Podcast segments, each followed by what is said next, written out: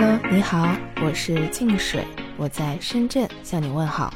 不知道你会不会经常戴着耳机听音乐呢？那你喜不喜欢听一些劲爆的音乐呢？之所以这么问呢，是因为如果不正确的使用耳机的话，很可能对我们的听力造成一定的损伤。那在二零二一年的世界听力报告当中呢，就显示全球已经有超过十五亿人听力方面有不同程度的受损，而且还预测到二零五零年。全球可能有四分之一的人会有听力问题，也就是说，有近二十五亿的人将患有某种程度的听力损失。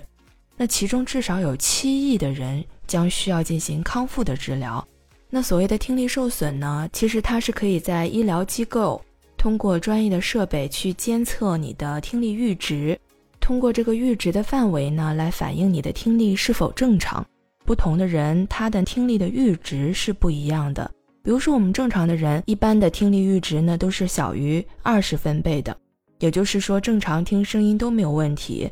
但是如果有轻度的听力损失的话，他的听力阈值就会大于二十分贝，同时小于三十五分贝。这种程度虽然正常的谈话是没有问题，但是很可能会听不清楚一些谈话声音。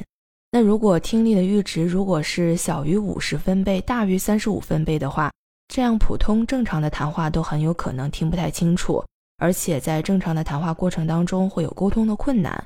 如果是耳朵的听力阈值在五十分贝到六十五分贝之间的话，那这种程度呢就是中重度的听力损失了。那在谈话过程当中非常的困难，只有提高音量之后才可以正常交流。大部分正常音量的谈话很难听得清楚。那以此类推呢？当耳朵的听力阈值范围越大的话，它的听力损失呢就会越严重。许多听力的损失病例其实呢它是可以预防的，以及中耳炎的筛查和早期的管理等措施进行预防。那我们平常在普通的生活过程当中，为了保护我们的听力，有哪些需要注意的地方呢？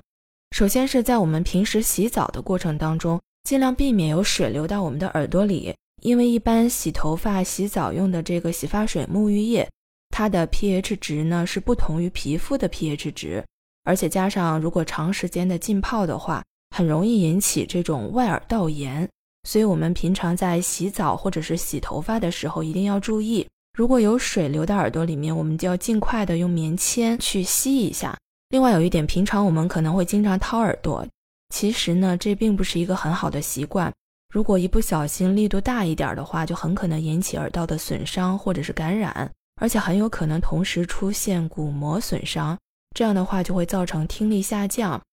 另外一点呢，可能会跟气候有关哈，比如说，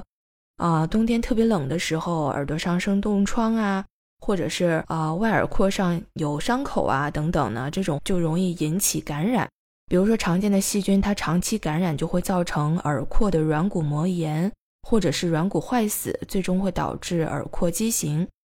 那还有一点就是，我们在平常的生活当中，尽量避免去那些特别嘈杂、噪音特别大的地方，因为这种较大的噪音很有可能会引起噪音性的耳聋。比如说，像特别大的那种爆破的声音，就会造成那种爆震性耳聋。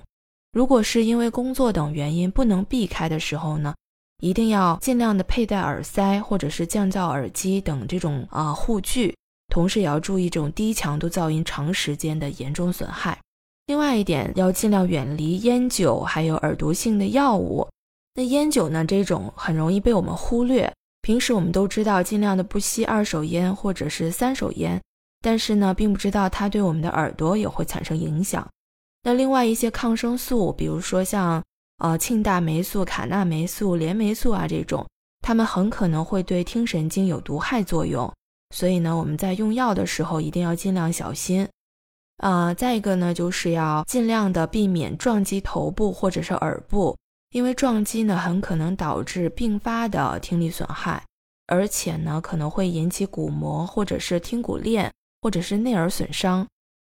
因为在现实生活当中，因为这种外力打击或者是撞击而造成的耳朵功能受损的情况呢，也是非常多的。那接下来的这一点呢，其实很容易被我们忽略的，就是如果我们流鼻涕的时候，我们去擦鼻子的方式，这个呢很容易被我们忽略。比如说，大部分时候呢，我们习惯两只手同时捏住两个鼻孔，然后去擤鼻涕。其实这样的方法是不科学的，因为鼻腔的后部与中耳腔它是有一个管腔，叫咽鼓管儿。那擤鼻子的方式如果不恰当的话，就很容易让鼻腔里面的细菌进入到耳道，然后引起中耳炎。所以，我们正确擤鼻涕的方法呢，其实它是左右鼻腔交替的去擤。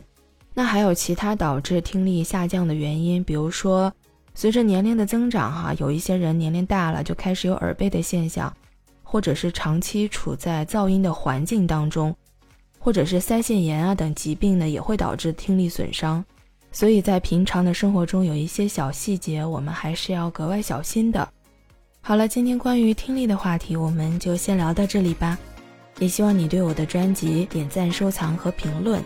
谢谢收听，我们下次见。